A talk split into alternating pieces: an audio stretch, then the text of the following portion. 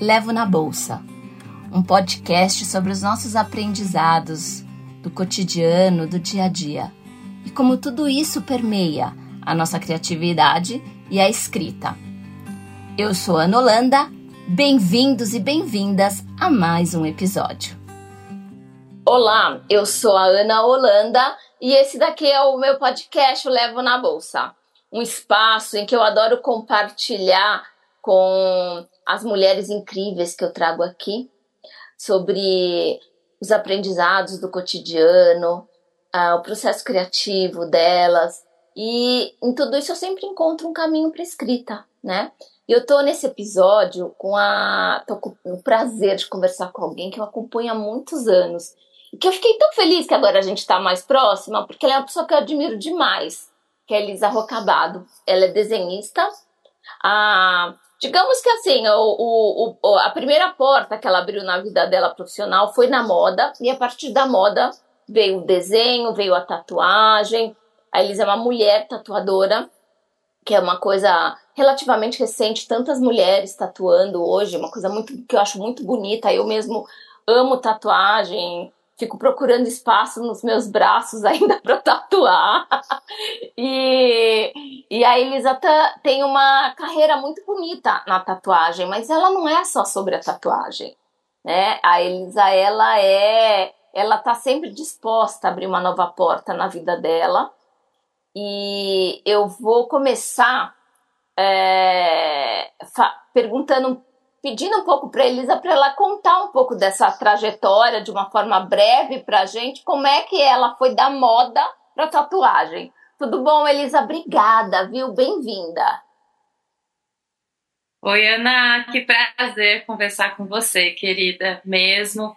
Estou é, muito feliz, um pouco nervosa de estar aqui, né, nessa, nessa, nessa conversa gravada, mas vamos lá. Vou tentar só resumir. Eu, eu sou uma pessoa bem detalhista, então falo muita coisa, mas vou tentar resumir. A moda ela chega na minha vida como expressão, ali quando eu ainda sou adolescente, entendendo sobre o querer se vestir diferente, e eu entro no mercado de moda com 16 anos, já desenvolvimento de produto, na Triton na época. E eu, eu fazia ensino médio técnico, tinha que ter um técnico e aí abriu o campo de desenhar estampas, ser estagiária do pessoal de estamparia. E naquela época que eu estou dizendo é 2000 e 2004, 2005, é, eu lido com muitas pessoas tatuadas no meu entorno, que até então na escola e nos ambientes da onde eu morava não tinham tantas. E começo a entender tatuagem como expressão, né? De querer ter o trabalho. E naquele momento a gente não pode esquecer que não tinha Instagram. Então a tatuagem ainda assim era segmentada com revistas, books. Você conhece alguém que fez tatuagem? Então você vai lá e leva o desenho pro artista, imprime a página da internet e todas essas coisas que a gente fazia antes. Eu acho que eu comecei a mesmo encarar que meu desenho pudesse virar tatuagem nisso, nesse, nesse intervalo entre trabalhar com moda, eu mirei para estamparia, a estamparia me levou para ilustração botânica, é, que foi trabalhar com marcas é, que hoje estão aí no mercado como Farm, Fábula, muito cliente de Zara e todas essas lojas hoje que estão no shoppings, tudo. Então, eu pude desenvolver estampas para ele e ao mesmo tempo que eu desenvolvi estampas, eu também trabalhava a minha manualidade. É, gostei bastante desse estudo de aquarela botânica, fiz vários cursos, entendi que a minha pegada realista não era realista de fato. Aí fui para gravura. Na gravura, que é um processo muito mais artesão mesmo, de se conceber um desenho, eu entendi que a tatuagem podia ser muito parecida. E o grande desejo meu de aprender a fazer tatuagens era que eu queria ter tatuagens botânicas. Esse foi o primeiro impulso. E eu não sabia de quem é, eu podia buscar. É, eu acho que o Instagram depois ele vem para mudar uma série de coisas que foi é, hoje quando eu tatuo há 13 anos, hoje quando eu converso com muitas tatuadoras que tatuam há 5, 6, estão aí tentando tatuar pós-pandemia, que é houve uma grande mudança no mercado, né? E muita gente, muitas pessoas também nessa plataforma que é o Instagram, até mesmo com escrita. É, as coisas mudaram em 2016, eu acho, que é 17, ali as plataformas, a maneira de distribuir e tudo mais. E, bom, é, eu entendi a tatuagem como vestir. Vestir é, desenhos, né? Vestir meus desenhos.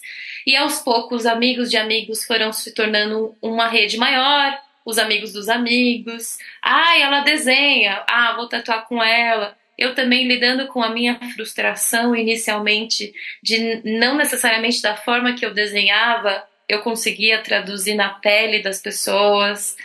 E aos poucos, assim, vou tentando me mediar como uma mulher adulta, né? Do tipo, nossa, isso daqui eu vou xingar muito na internet. Como ao mesmo tempo, opa, deixa eu segurar minha onda, deixa eu abordar esse assunto para as conversas que vierem aqui no estúdio, né? Eu sou uma pessoa muito espirituosa, né? Você já tatuou comigo, você sabe que eu tenho muito essa habilidade de ver símbolo, gosto de ver história nas coisas e sempre digo assim, muita coisa pode acontecer até você estar tá no estúdio contigo e comigo. O que que a gente faz lá é um processo de, pô, Lissa, eu tô super aqui. E aí eu te falo, Ana, eu também tô aqui. Vamos ver o que sai de desenho? Você já me trouxe diferentes ideias, você no lugar da cliente, né? Diferentes ideias de que vamos, vamos fazer, sabe? Então, eu, eu vejo que o processo da tatuagem também na minha vida, ele começou de um jeito, mas depois ele termina, ele hoje se aplica de outro. A sessão é mais pausada, a conversa é mais profunda. Eu tento não é, afastar meus problemas pessoais da sessão, porque às vezes é o cliente que vai me trazer uma reflexão. Então eu acho que é. Tô de corpo e alma ali. Elisa, eu tenho uma coisa que eu acho que você falou aí, muito interessante, né?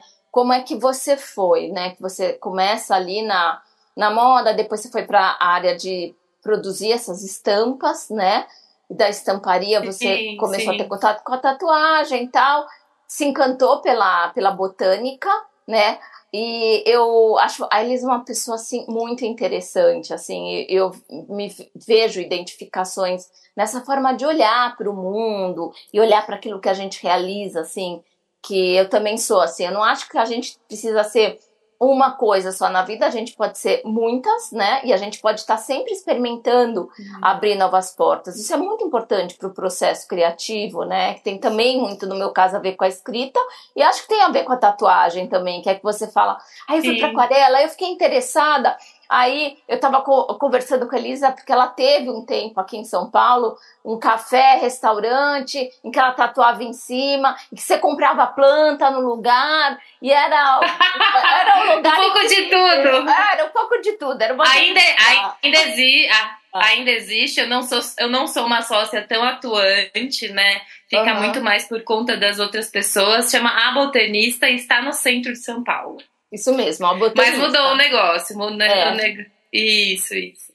E aí, e, mas Ana, sabe o que eu é. acho interessante? Que é um traço que eu vejo em você e eu acho que o que me o que me emocionou de ver você na minha timeline foi ver você desenhando. E eu tenho um processo muito especial sobre por que, que a gente para de desenhar quando criança, né? A gente retrai o desenho, ou o desenho vai virar escrita, mas é de uma forma diferente. Eu acho que a escrita tem muitas métricas para acontecer. O desenho é um pouco, um pouco mais gestual, mais livre, mais uma decisão de cores ali. E é quando você tem curiosidade de ampliar seu, suas habilidades, mano, a gente vai para qualquer lugar. Vai, vai. Isso é muito legal, assim, porque eu incentivo muito isso às pessoas, né? Eu falo, Sim. às vezes, um, um amadurecimento, de, por exemplo, da escrita, eu, eu entendi muitos dos meus processos na escrita quando eu comecei a desenhar. Porque você, te, você falou assim, essa coisa de experimentar era uma coisa que eu não fazia Sim. na escrita com, com, com flexibilidade, digamos assim. E na, uhum. no desenho não tem isso. No desenho, assim, é. É, eu vejo que a gente erra, Aí a gente vai. O erro ele é muito mais evidente. Lapida, é, lapida, lapida, erra lapida, de novo. lapida, erra de novo. Ontem eu tava desenhando o meu namorado tava hum. aqui em casa comigo também. E aí depois que eu, cara, eu não tava satisfeito com o formato do olho. E não era ser perfeito, uhum. mas é que era, era, era uma coisa mínima, Elisa. Eu tinha percebido que eles não estavam. Desenhar rosto é bem difícil, é, tá? Desenhar rosto tavam, é, é Eles não estavam alinhados, aqueles olhos não se alinhavam. E eu falei, eu vou até o final com isso. Eu não vou deixar ficar de qualquer jeito para só passar. E eu acho que eu fiz uhum. aqueles olhos umas 10 vezes. E aí teve uma hora que eu virei para ele e eu falei assim, cara a culpa é sua, né? Porque ele é uma pessoa assim, Ana, a gente não faz só por fazer. A gente vai trabalhando Sim. até. Não é sobre ser perfeito, nem sobre ser realista, mas é sobre agradar ao teu olhar, né? E eu acho que é. Você é, sabe qual estética você você gosta, né? Você é, sabe o que te atrai. Sim. E aí eu acho importante. Testando, né? E isso, isso na escrita, ela foi me fazendo perceber que do tipo, a gente tem que experimentar mais, a gente tem que encarar o erro com menos rigidez, como a gente encara, sabe? Porque ele é parte, ele não é. O erro não é um peso, o erro é parte do processo, né? Então, assim, e eu, eu achei bonita uma frase que você falou, né? Que o teu desenho não era. Eu descobri que aquilo não era, não era sobre ser realista, né? É o, não, isso na verdade me dava muita tristeza.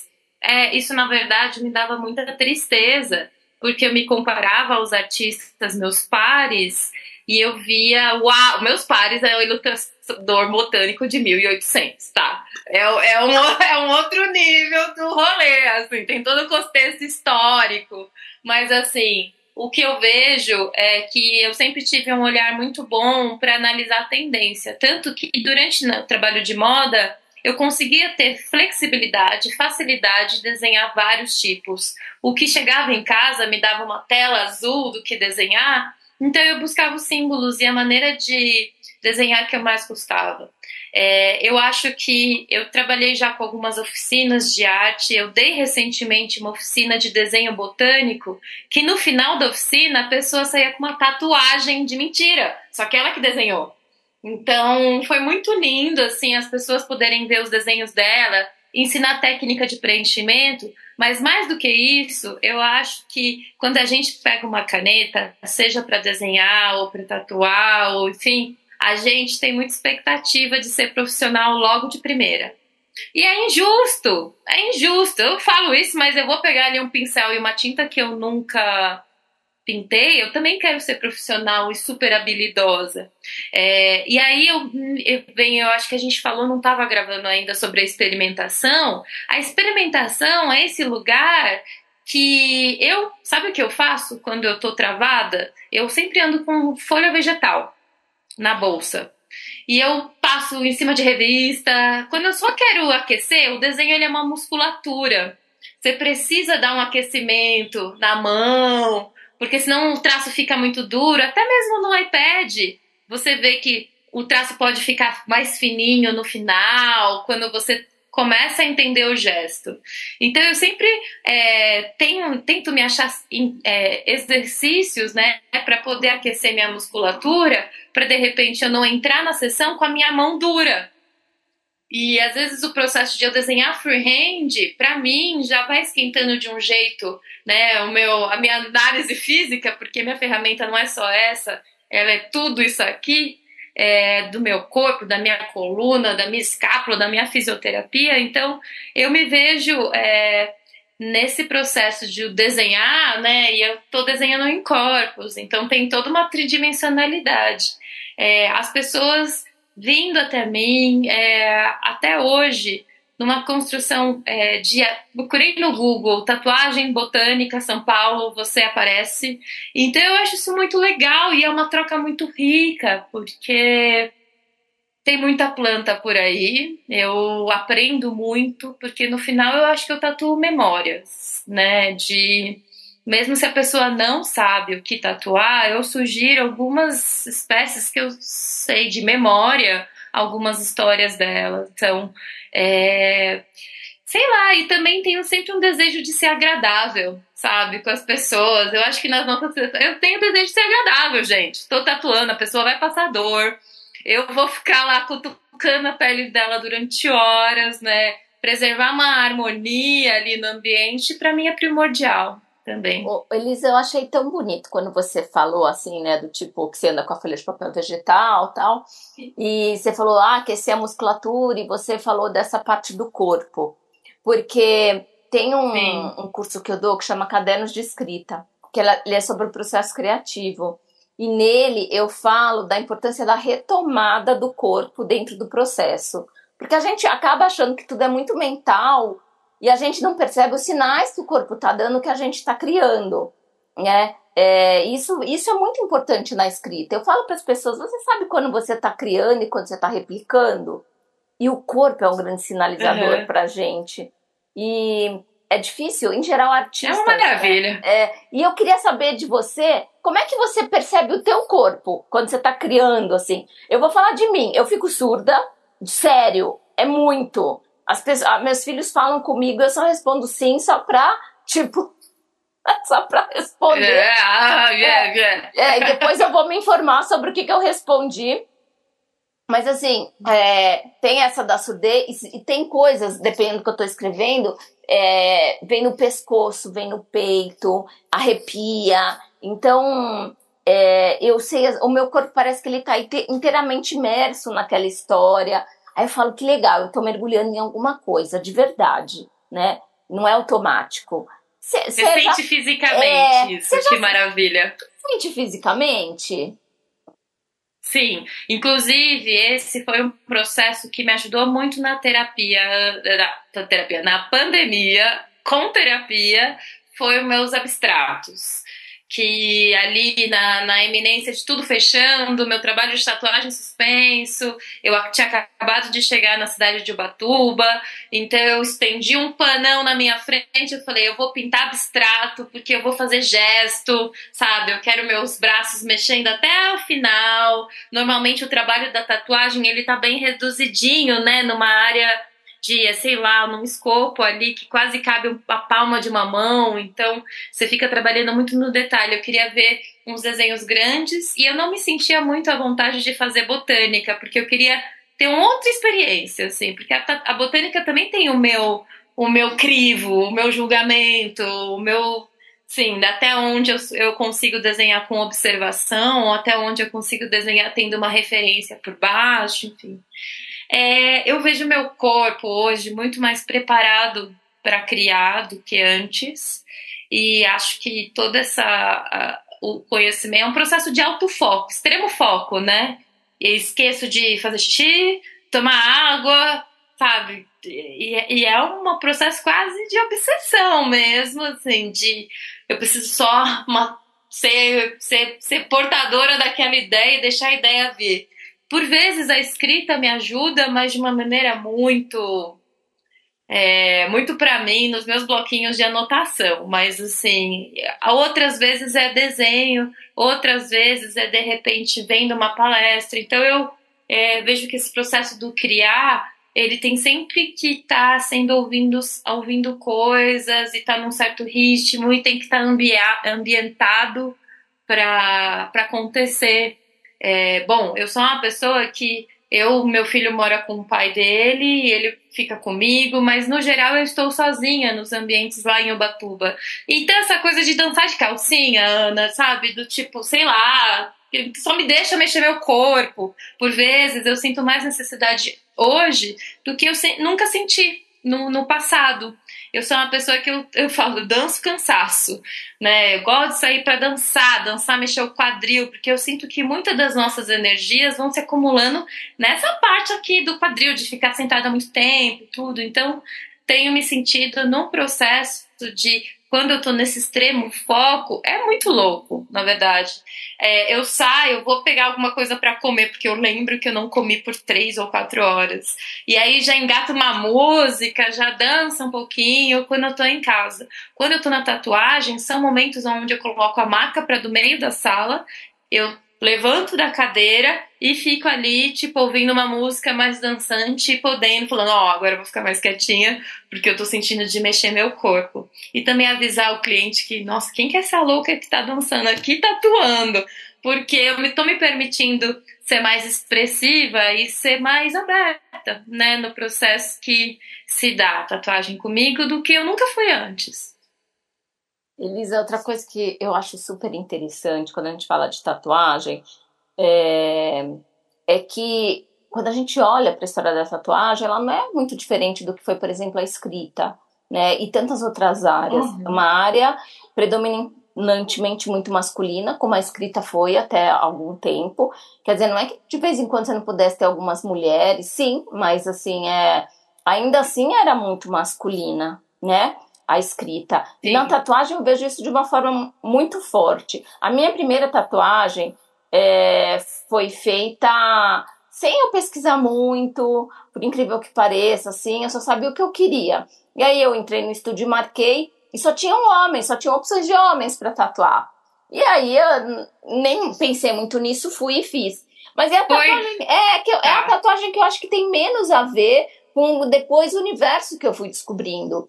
Aí, aos poucos, eu fui encontrando mulheres que tatuavam. E entre as mulheres, eu comecei a identificar aquelas que eu gostava muito do traço, do olhar. Mas é, não sei se eu estou errada, eu acho que esse lugar da mulher como tatuadora é recente, pelo menos de mais mulheres tatuando é recente. Hoje Sim. eu tenho basicamente é, no, no, na minha pele você é e a Mica, a Mixcore, que eu acho que você conhece também. Sim, é, querida, são, amor. Sim. São as duas pessoas que me tatuam e que eu gosto muito do traço. E assim, é, eu também percebo que quando as pessoas conversam, né, com. E eu, e eu sempre vejo, não, não posso afirmar em relação aos homens, de verdade, mas em relação às mulheres, eu descubro pessoas incríveis sempre. Mulheres que têm um, um olhar, um desenvolvimento do traço, é, que, que aquilo tem muito a ver com criação, né? Com, com um lugar de criação, não é réplica, é criação. E, e aí, mas ao mesmo tempo, as pessoas não, não sim, você conversar com o, o, a, uma mulher tatuadora, ser fonte para buscar ideias, né? De, ideias do tipo opiniões do que você acha sobre isso, sobre aquilo, sobre processo criativo tal não é uma coisa que é muito muito explorada, muito feita. Não. Eu acho que tem, na verdade, eu acho que tem duas coisas aí. Tem o da, o da mulher na tatuagem e o da tatuagem em si. Sim. Que eu acho que a gente olhando historicamente, ela também veio de um lugar em que, imagina quando eu era criança, eu sou dos anos 70. eu sou do, da safra Os de 1972. É, era estigma de ah. que era coisa de bandido, ou era uma, era uma coisa assim de um, de um lugar a qual você não pertencia. E hoje eu acho lindo, eu amo as minhas tatuagens. Isso que você falou dela ser uma vestimenta, é assim que eu me vejo. Eu não tenho, é a minha, ela faz parte e da faz todo pele. sentido elas estarem aí, né? Faz tudo. Elas pra são memórias. Também. Todas as minhas tatuagens têm histórias todas. Sim, você é. adora as histórias, Amo, né? É, então é assim. É, como Mas tem, como tem, tem toda tatuagem. Como é que você vê isso como tatuadora? Olha, como tatuadora, eu vejo uma, o mercado assim. Haviam poucas mulheres antes, sempre houveram. É, é, foi muito dificultoso eu achar o meu lugar na tatuagem quando eu estava começando, porque eu não era casada com um tatuador, eu não tinha uma relação romântica com um tatuador, logo eu não tinha um padrinho homem me dizendo o que fazer. Ao mesmo tempo, eu também não era um traço de uma performance artística, tipo algo anos 50, ou lá aquela Kate Von D ali da, da, dos Estados Unidos, naquela época dos realities de tatuagem. Então, eu era de moda, que tatuava com uma saia de seda e só torcia para minha camisa não sair manchada depois da sessão. E eu, tudo mudou quando eu comecei a fazer parte de coletivos de mulheres é, chamado na época Tatuístas, que era um coletivo de mulheres tatuadoras que cada uma vinha de um contexto diferente, né? É, eu sempre fui essa meio marinheiro só, né, da, de poder fazer trilhar meu caminho de uma maneira estética que eu achava agradável, entendendo um pouco lá como abrir e fechar a agenda. Você me conheceu num período que eram dois anos para tatuar comigo. Lá atrás tinha uma super. A agenda tá fechada, meu... mas a agenda tá fechada porque a mulher faz mil projetos e tem dez dedos e duas mãos. Então tinha todo esse processo, esse furor ansioso. Eu acho que hoje nós mulheres a gente tem é, quando alguém desperta algo na gente, a gente tem o desejo de trocar conhecimento, sabe? Trocar semente. Ah, aqui no meu coleção de sementes tem isso, isso e isso. E eu tenho cruzado com muitas mulheres que estão nessa disposição de verdade, de verdade, assim, de realmente poder se fruir e se pulsado, tipo, amiga, eu te perguntei como é que tinha sido o podcast, porque eu queria uma resposta sua. Você me ensinou a fazer um podcast. Então, nós temos muito essa coisa de compartilhar processo, amiga, chega mais, é assim que faz, não é um mistério e hoje com as ferramentas. Eu vejo que o mercado da tatuagem, eu me sinto, por vezes, é, até um pouco ultrapassada, que eu quero dizer, é, na maneira de comunicação, sabe? De fazer diários ou de é, lidar muito com a minha cara nas, nas plataformas e na rede e, e as sensações que meu físico acompanham disso, tipo, nossa, gente. É, opinião sobre tudo. Ai, não, deixa eu apagar esse vídeo, sabe? Então, é, eu também vou me mediando com relação à, expo à exposição da minha vida e trazendo humanidade no, no, no, no meu perfil e no meu conteúdo. Eu fiquei ali cerca de dois anos fora do Instagram assim que teve a pandemia, porque eu precisava de manter viva meu filho também. E então eu falei, cara, eu não vou tatuar esse próximo ano. A botanista estava ali lutando para se manter aberta, não falir, fecha guarda-móveis, sai da onde tá. E aí quando eu retorno a tatuar, eu não retorno para o Instagram, eu retorno via um site. E eu sento a bunda, faço um site, faço um formulário, e a partir de então, Ana, eu vejo o valor que é hoje é, ter uma estrutura de uma equipe trabalhando comigo. Que tem a Alana, que cuida da minha agenda e do WhatsApp. O que eu acho que é muito danoso para as mentes criativas é cuidarem do burocrático, porque tiram um tanto de energia da vida a gente tem que fazer tudo. E realmente, eu tenho que fazer mil coisas, né? Tem, enfim, mil organizações de mil projetos que eu faço.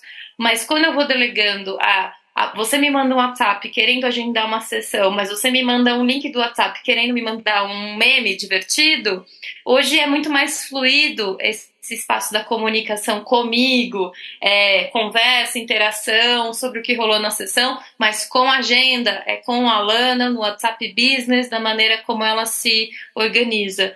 Tem uma gestora de conteúdo que eu vou começar a trabalhar nas próximas semanas, ter uma mana de audiovisual para poder fazer umas captações e podendo fazer esse grande aporte que é, é valoroso, valoroso, mas valoroso também de alma, de poder mirar é, um pouco do que, que eu faço e deixar com que a experiência possa estar mais um pouco ali online no Instagram ou num vídeo do YouTube, alguma coisa. Então, eu tenho esse desejo de que mesmo é, tendo medos, receios, timidez, eu ainda assim não interrompo o movimento de querer me mostrar e às vezes mostrar uma fragilidade, às vezes me colocar. A tatuagem está crescendo com mulheres tatuadoras, tanto quanto mulheres fazendo tatuagem, eu acho que é um, é um sinônimo do tempo, do tempo que a gente vive, né? É, tenho clientes de 89 e clientes de 22 né? Não tanto menores de idade, mas a grande faixa, se eu for pegar e colocar, é 35 a 55. Então, nesse grande batch de mulheres maduras, que só está lá por livre escolha, espontaneamente, tudo, eu também consigo desenvolver conversas que podem ir para além da tatuagem, que são essa amiga. Se você precisa de uma coisa, você conectou com alguém que faz produção, você conectou com alguém que acabou de perder o emprego e você sabe. Eu falo, eu sou essa teia que eu gosto de aproximar pessoas que eu têm o mesmo ofício. Então, a tatuagem, hoje eu tenho alguns grupos de tatuagem que a gente se divide técnicas. Por exemplo, gente, está acontecendo isso no Instagram com vocês também? Também tem um outro grupo que é responsável por amplificar trabalhos de tatuadoras não binárias, que é o Tattooers Alliance, que é um grupo mundial. Tá começando agora, a página tem 60 seguidores no Instagram, mas mesmo assim, são 60 pessoas. Não cabe nesse apartamento. Então eu acho que muitas das frustrações que a internet também permeia, eu vou falar mais especificamente o Instagram, com tatuagem. É que você vê crescer um número muito grande ali, às vezes, de likes, de interações, de um K. Dois. Primeira coisa que faz é transformar mil pessoas em um K. Assim, mil pessoas é muita gente, sabe? 23 mil pessoas. Quando eu decidi desativar meu perfil do Instagram, haviam 80 mil, hoje tem 23 mil. E aí, a cada interação que eu coloco, provocação sobre tatuagem, sobre a linha que eu uso, ou compartilhar mais do processo que, que eu tô sentindo, bom dia, boa tarde, estou indo para Batuba, estou chegando em São Paulo, também é um convite das pessoas participarem. Eu estou fazendo agora os cartões postais, que eu vou mandar pelo correio que é distribuir minhas coleções. Eu, de tempos em tempos, faço essa grande doada de livro, roupa, tudo, e é distribuir as coleções por aí, assim. Então, eu acho que a tatuagem, ela me traz é, uma visualização um pouco mais flexível das trocas, valorização do meu trabalho, meus recursos vêm especialmente da tatuagem. A minha identidade como tatuadora tá super misturada com a Elissa, mulher, mãe, madura, Latinoamérica e todas, mas ao mesmo tempo o espaço de eu chegar tudo como um processo artístico também me devolve um pouco mais de ânimo, me tira um pouco de espaços mais ansiosos e mais uh, aflitos.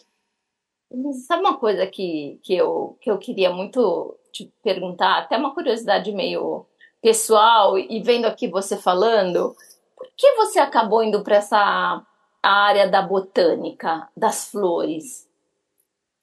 Das folhas, né? Não são só flores, são folhas. É, é o, que eu, o que eu acho que assim, a botânica, ela ali no início, quando ela entra na minha vida, elas são registros de espécies, né? Ela, antes de mais nada, ela vem como eu vi, logo desenhei e é, cataloguei de qualquer forma que fosse necessária aquela espécie para qualquer que fosse aquele meio medicinal, catalogar o próprio jardim, tudo mais. A partir do momento que eu começo a estudar nos diferentes jardins botânicos em São Paulo, no Rio, fazendo um workshop de dois dias em Kew Gardens, em Londres, eu começo a ver que essa relação de retratar espécies é é incrível, é lindo, é, é, é minucioso, sabe?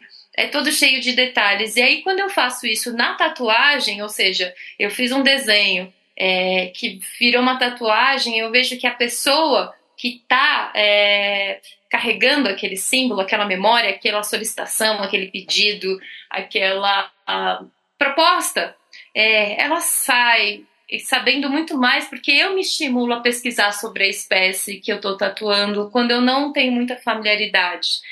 E aí, quando eu começo a fazer botânica, eu começo. Eu, eu, sou, eu, eu vejo que eu sou uma pessoa que eu miro num traço como se fosse uma gravura, mas acabam vindo mais símbolos de plantas, espécies, flores, folhas, frutos, árvores. Às vezes vem um animal ou outro, que é super legal também, divertido compor junto, mas no geral é infinito essas espécies. Então eu, vez ou outra, lanço um flash dos biomas, pego, desço os livros de ciências do meu filho e vamos pesquisar biomas, ou fazer um flash do Botânica Sanguínea. Eu gosto de nomear os meus projetos que eu lanço, que é a minha experimentação com pigmento vermelho, que aí eu qual que é o nome, qual que é o nome.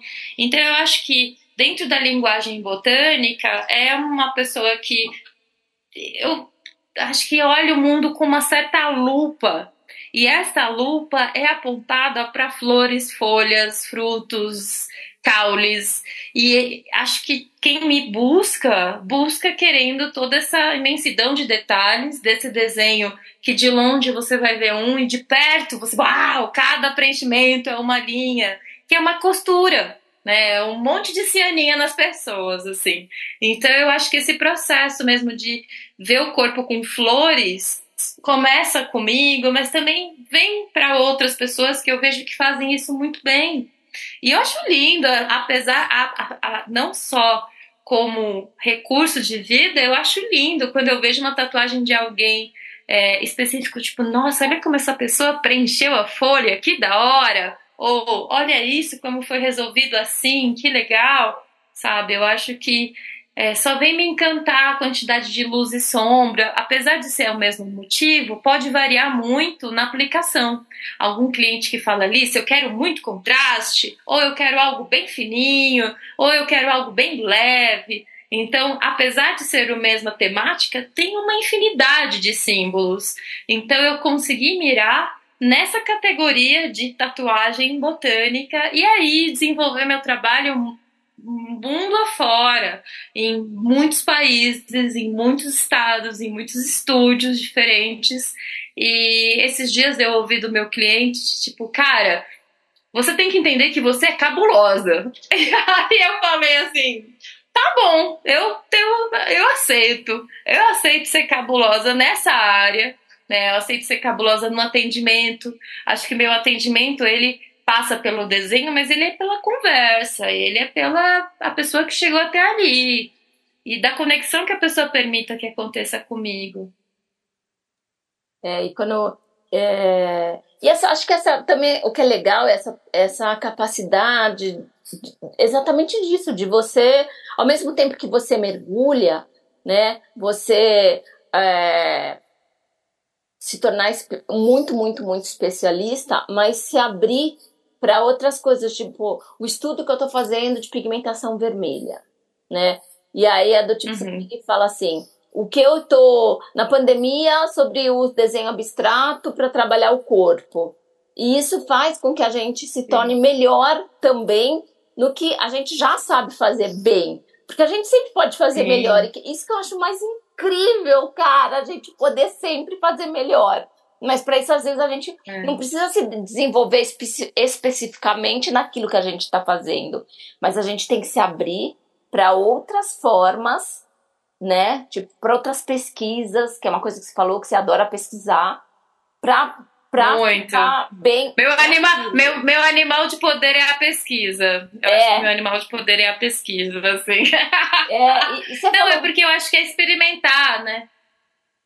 E você falou uma coisa bonita para mim, né? Antes da gente começar a gravar, você virou para mim e falou assim, Ana, é, que, eu, que eu tava falando da mulher na tatuagem e tal, e você virou, né? E, e eu, eu, eu te vejo nesse lugar de muita experimentação, é, nesse lugar de estar inquieta. E eu acho estar inquieta incrível.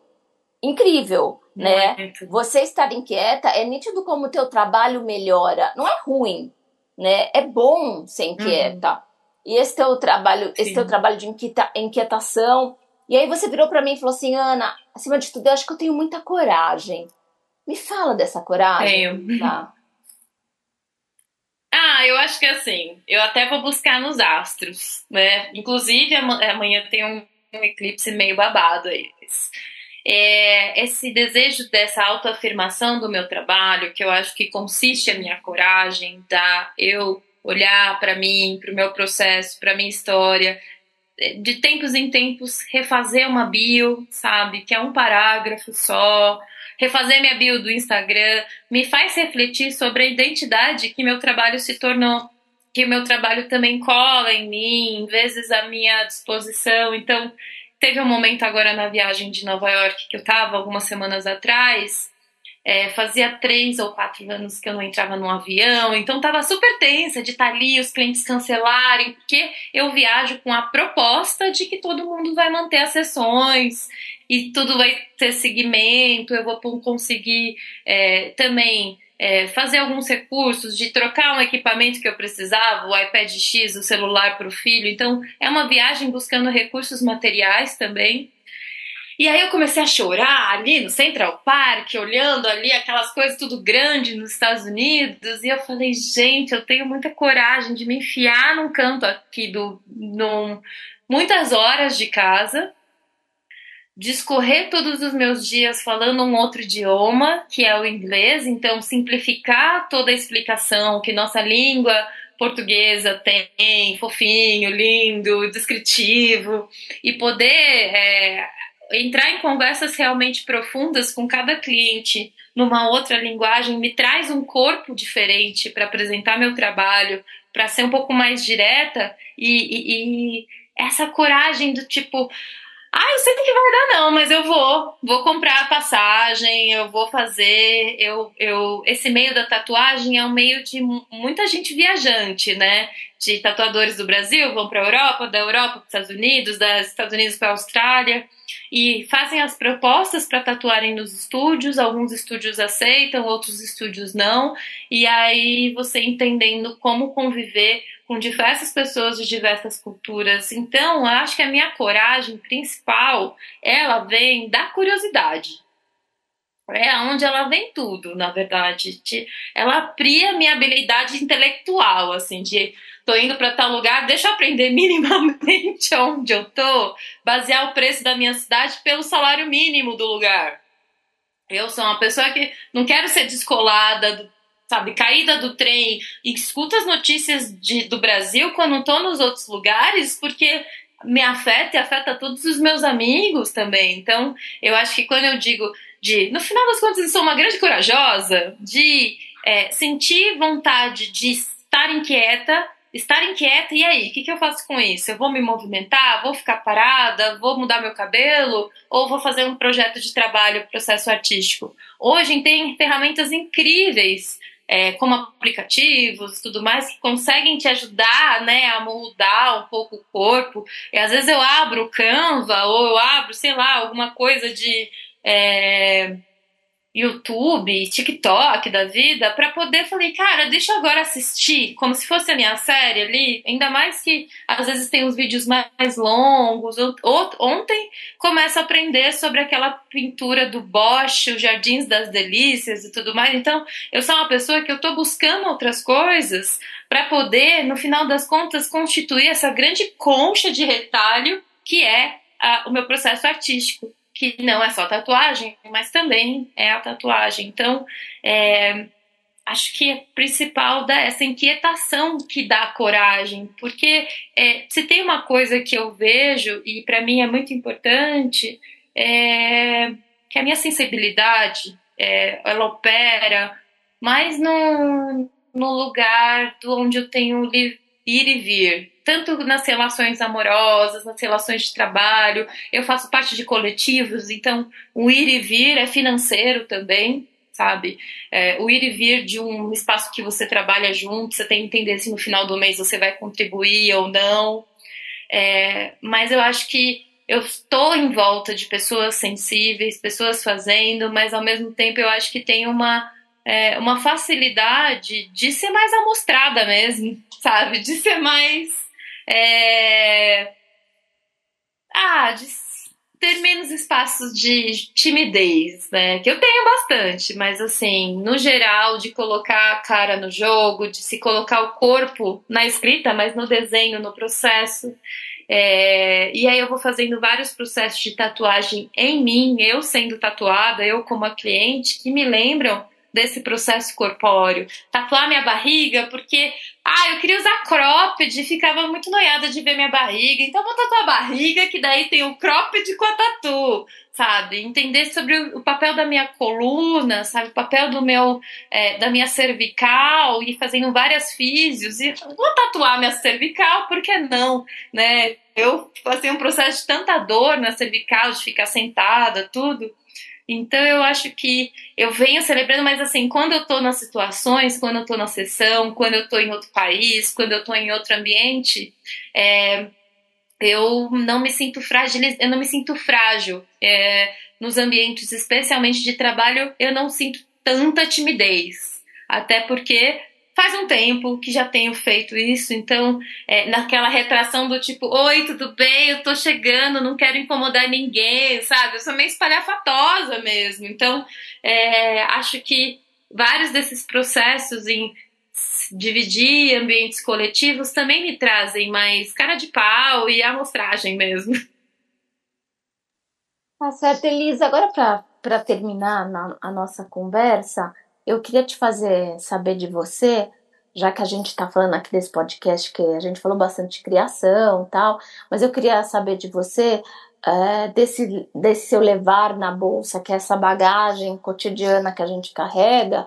Qual foi teu grande aprendizado nesse teu trabalho como tatuadora, né?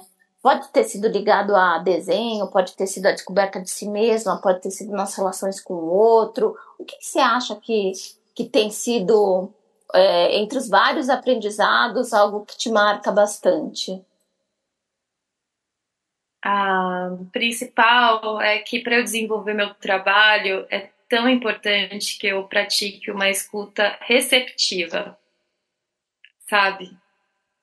que é, é a chave de tudo, é onde as palavras entram com um pouquinho mais de profundidade, sabe? É o desejo da pessoa, é como ela se move, como ela gesticula, o que, que ela mostra, quais são as dores dela perante o espelho. Então, é, praticar essa escuta é assim, receptiva. Bora, você tá vendo isso, você tá vendo essa noite, deixa eu ver. É, pode ser, sabe? Então eu acho que é o meu principal aprendizado de que eu não sabia que podia ser possível fazer um processo de tatuagem com alguém realmente escutando. Bonito, até porque a escuta não é um trabalho. Tem uma escritora brasileira, né, que é hum. que ela fala assim que que para escutar a gente tem que se esvaziar, né? E eu acho tão bonito, sabe? Essa, esse conceito da gente se esvaziar para poder ouvir o outro. É, é Eliane Brum. Eu, eu ouvi isso dela numa entrevista. Ah, Eliane Brum, é, sim, ela é maravilhosa. É, e ela tem muitos trabalhos. Ela tem isso, nesse caso em especial, ela estava contando de um trabalho que ela fez, de um livro em cima das parteiras da região amazônica. E ela fala isso, né? Que para ouvir a gente tem que se esvaziar. E acho que a gente se esvazia de muitas coisas, a gente se esvazia dos nossos, dos nossos conceitos também, né? Porque ali você tem que estar aberto realmente inteira para o outro. Isso é muito bonito. E é uma capacidade, né, uma habilidade que a gente desenvolve muito importante, sim, no processo de criação. A escuta, a escuta ativa, a escuta que a gente está inteira. É isso. Ah, Elisa, obrigada. É. Quem quiser... de, de, de sentir que recebe.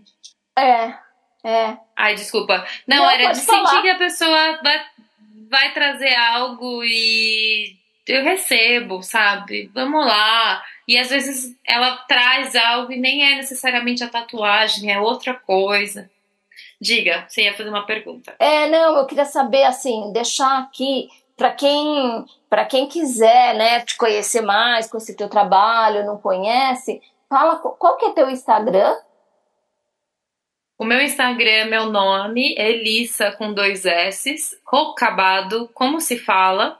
É, e aí depois eu te mando todos os links. E para conhecer é, um pouco do processo, meu processo artístico, agendar uma sessão, saber qual que é a valorização do meu trabalho, quais são os estúdios que eu trabalho, tem tudo um site que é www.elissarrocabado.com. É um site bem lindo, inclusive.